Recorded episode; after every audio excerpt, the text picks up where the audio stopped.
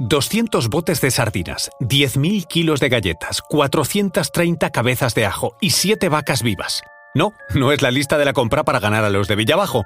Esas fueron las provisiones con las que partieron hace ahora, 500 años, el portugués Fernando de Magallanes y el español Juan Sebastián Elcano, en lo que sería la primera vuelta al mundo. Era una hazaña en toda regla, y no solo naval y técnica, también humana. Había que alimentar a esos valientes que iban en la expedición y se calcularon provisiones para dos años, que era lo que pensaban que iba a durar la travesía.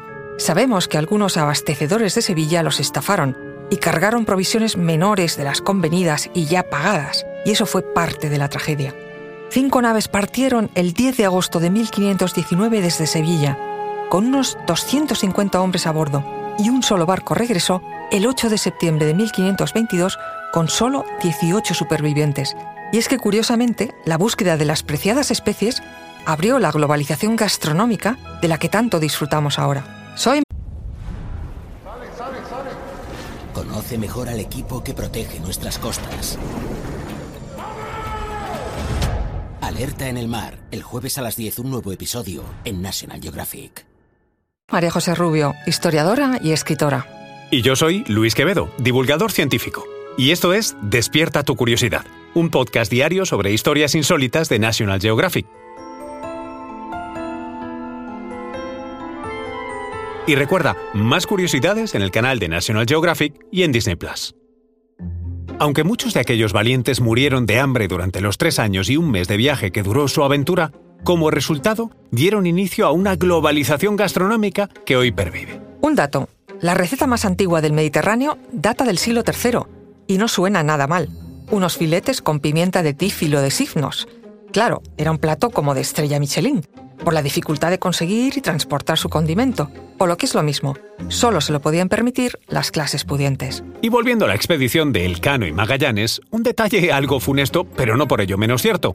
El coste en vidas fue rentable, al menos así lo pensaron quienes recibieron la carga de la nao Victoria. 60.000 kilos entre clavo, nuez, moscada, pimienta y, claro, 18 marineros y su comandante, Juan Sebastián Elcano. ¿Y qué comían estos marinos durante muchos meses, hasta que les aguantaron las provisiones?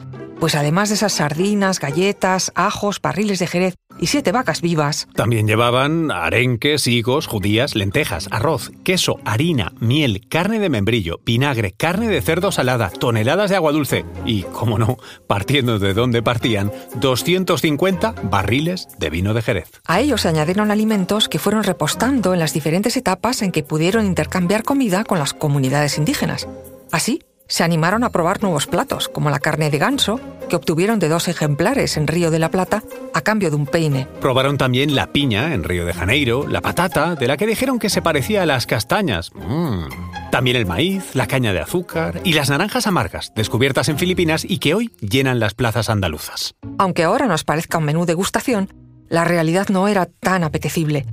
A veces era pura subsistencia y comían lo que podían que alguna vez fueron pingüinos al atravesar el Atlántico y pescados exóticos, y todo ello maridado con bebidas insólitas para el paladar europeo, como el vino de palmera o de arroz.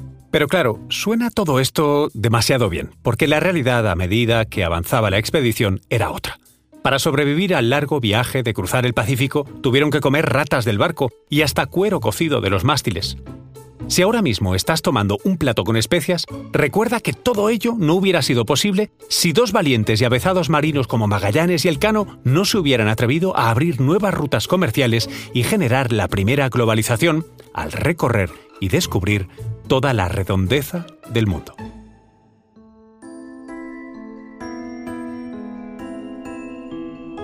Recuerda que Despierta tu Curiosidad es un podcast diario sobre historias insólitas de National Geographic. Disfruta de más curiosidades en el canal de National Geographic y en Disney Plus.